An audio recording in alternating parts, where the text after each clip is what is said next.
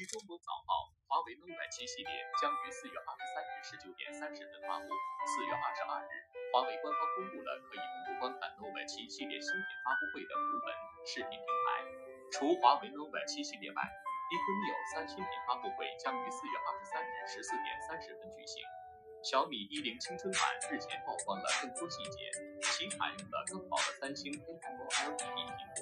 屏幕，的 LCD 屏幕厚度减薄百分之三十三。滴滴发展研究院日前发布《二零二零滴滴平台绿色出行白皮书》，二零一九年平台纯电动汽车行驶里程数达七十点九一公里。更多内容请看详细报道。华为 Nova 7系列今晚发布，这些平台可第一时间看新品。华为 Nova 7系列将于四月二十三日十九点三十分发布，现在距离该系列新机发布只有十几个小时了。据悉，此次华为 Nova 7系列共有三款产品，包括 Nova 7 SE、Nova 7和 Nova 7 Pro，有可能采用的麒麟八二零加麒麟九八五加麒麟九九零或麒麟九八五加麒麟九九零的芯片组合，很有竞争力。四月二十二日，华为官方公布了可以同步观看 Nova 7系列新品发布会的图文视频平台，通过这些平台可以第一时间了解新品信息。早报点评。易烊千玺，小米十青春版的官宣，采用三星 AMOLED 屏还有特别版，清北多彩看得更远，非常有趣是小米十青春版的标签。为了让小米十青春版保持亲活，四月二十二日，小米表示小米十青春版采用了更好的三星 AMOLED 屏幕，比普通的 LCD 减薄百分之三十三。可以帮助已经异常狭小的手机空间变得更小，并且在能耗上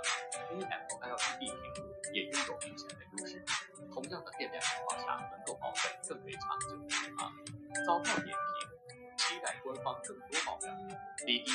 二零一九年平台纯电动汽车行驶里程数达七十点九一公里。滴滴发展研究院日前发布《二零二零滴滴平台绿色出行白》，白皮书显示，自二零一五年滴滴上线提车至二零一九年底，累计使用人次二十九亿，年复合增长率百分之一百四十三点三，其中订车乘客百分之六十以上是九零后、零零后的年轻人。早报点评：绿色出行从何做起？eQNEO 三即将发布，近距离高清照放出，直播平台会走吗？eQNEO 三新品发布会将于四月二十三日十四点三十分举行，现在距离发布会开始只有几个小时的时间。